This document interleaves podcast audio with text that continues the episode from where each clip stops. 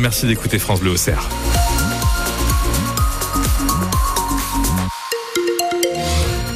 Le retour du soleil, il fait toujours froid entre moins 4 et moins 1 degré ce matin, maximal à 3 cet après-midi, météo complète juste après, le journal de 8 heures sur France Bleu Auxerre.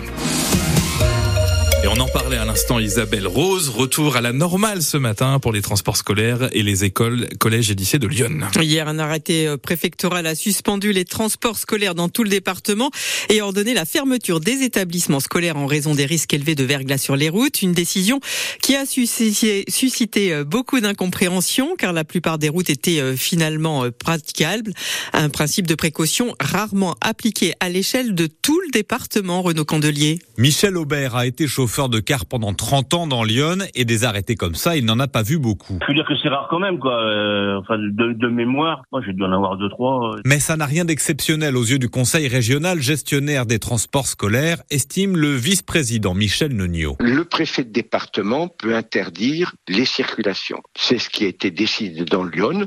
C'est ce que l'on voit assez régulièrement, département par département. L'État prend une décision, on l'applique, on ne la conteste pas. Pas vraiment l'avis de Patrick Gendreau, le président du conseil départemental de Lyon, qui a dénoncé hier un arrêté préfectoral excessif. Je voudrais qu'on sorte de ce principe de précaution, de risque zéro, précaution absolue, qui devient insupportable. Et Michel Aubert, notre chauffeur, le rappelle, l'état de la route, c'est d'abord de sa responsabilité. Le chauffeur est souverain, je veux dire, un conducteur qui va partir, il applique son droit de retrait, hein, nous c'est ce qu'on fait. Hein. Quand je suis parti, euh, j'ai vu que la situation est dangereuse, véhicule non équipé en hiver, je prends pas le risque de transporter des enfants euh, dans ces conditions-là danger grave ou imminent, moi j'ai appliqué mon droit de retrait. Hier, Lyon était le seul département de Bourgogne-Franche-Comté à avoir décidé d'une interdiction totale des transports scolaires. La vigilance jaune verglas reste maintenue dans le département jusqu'à midi. Soyez donc prudents si vous circulez ce matin.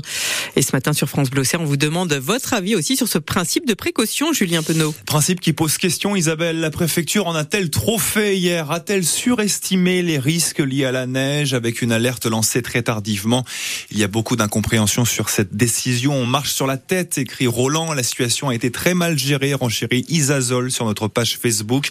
D'où vient donc cette logique du risque zéro? Comment a-t-elle évolué au cours des années? Quels sont les curseurs, les leviers qui conduisent les politiques à ces prises de décision?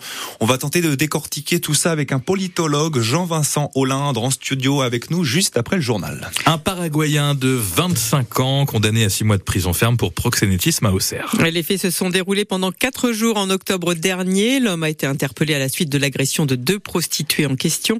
Euh, Pauline Poudier, euh, lors de l'audience hier, le tribunal a cherché à savoir si oui ou non le prévenu les avait protégés.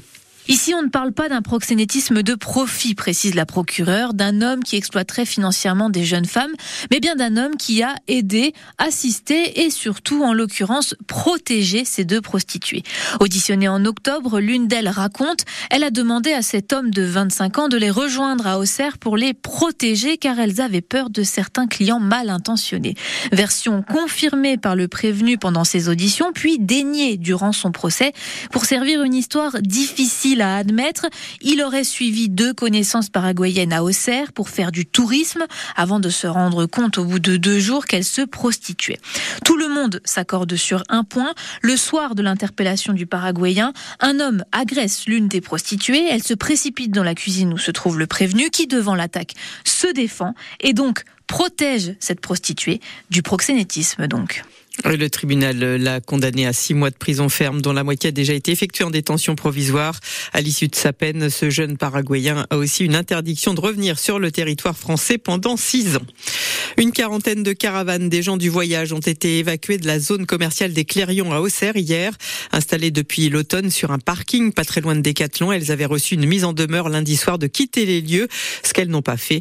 De 80 policiers ont donc été mobilisés hier pour les déloger. La communauté l'agglomération de l'Auxerrois n'a toujours pas d'air d'accueil de grand passage, pourtant obligatoire depuis la loi Besson il y a 24 ans. Il est 8h05, vous écoutez le 6-9 France Bleu Auxerre et le journal d'Isabelle Rose. À Auxerre, une quarantaine de personnes ont manifesté hier devant l'hôtel de ville pour protester contre la fermeture de l'école des Brichères. Cette école maternelle doit fermer en septembre prochain. Les élèves rejoindront d'autres écoles de la ville, Henri Matisse, Renoir ou l'école Courbet. Les parents et enseignants souhaitent que la ville reporte cette décision de fermeture. d'autant que selon le syndicat FSU, les élèves de l'école des Brichères bénéficient actuellement d'un accompagnement personnalisé dans le cadre du programme de réussite éducative de la ville. Gaël Châtelain, dont un enfant est scolarisé à l'école des Brichères, ne comprend pas cette décision. On a été complètement mis au pied du mur parce que c'est vrai qu'on nous parle d'effectifs d'enfants sur Auxerre qui est en baisse. On parle d'effectifs, il y a 67 enfants. Qu'on a l'incompréhension pourquoi fermer cette école? Bah, rapidement compris les problématiques qui allaient euh, engendrer parce que les enfants envoyés en Matisse, donc en partant du point de centre de loisirs des Brichères, ça fait quand même une moyenne minimum d'un kilomètre 4 euh, pour les enfants pour aller à l'école maternelle. Si on compte pour les fratries, ça fait pour les petits bouts de chou en finale 2 km et demi à faire. Une pétition en ligne sur change.org lancée par la FCPE a déjà été signée par 360 personnes. Les liaisons par avion pour emmener des médecins euh, du CHU de Dijon jusqu'au centre hospitalier de Nevers reprennent aujourd'hui après une pause pendant les vacances de Noël. Ce dispositif lancé par le maire de Nevers fêtera sa première année de mise en service à la fin du mois. L'objectif permettre euh, au centre hospitalier de Nevers de bénéficier des spécialistes de Dijon mais aussi d'emmener dans la préfecture de la Nièvre des médecins libéraux à la journée, ce qui n'est pas possible en train ou en voiture. On passe à la page sportive de votre journal Isabelle Rose et le stade Abbé Deschamps va bientôt pouvoir accueillir jusqu'à 20 000 spectateurs. Annonce hier soir de Baptiste Malherbe à l'occasion de la cérémonie des vœux du club auxerrois. La tribune Louo va s'agrandir. Et puis sachez que d'après les informations de France Bleu Auxerre confirmées, euh, euh, qui confirment les révélations de nos confrères de Paris-Normandie, l'attaquant Isa Soumaré est attendu aujourd'hui dans Lyon pour s'engager avec le club iconé. Âgé de 23 ans, il arrive du Havre.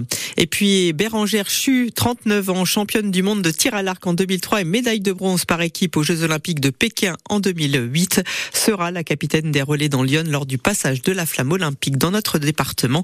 Ce sera le 11 juillet, 8h07.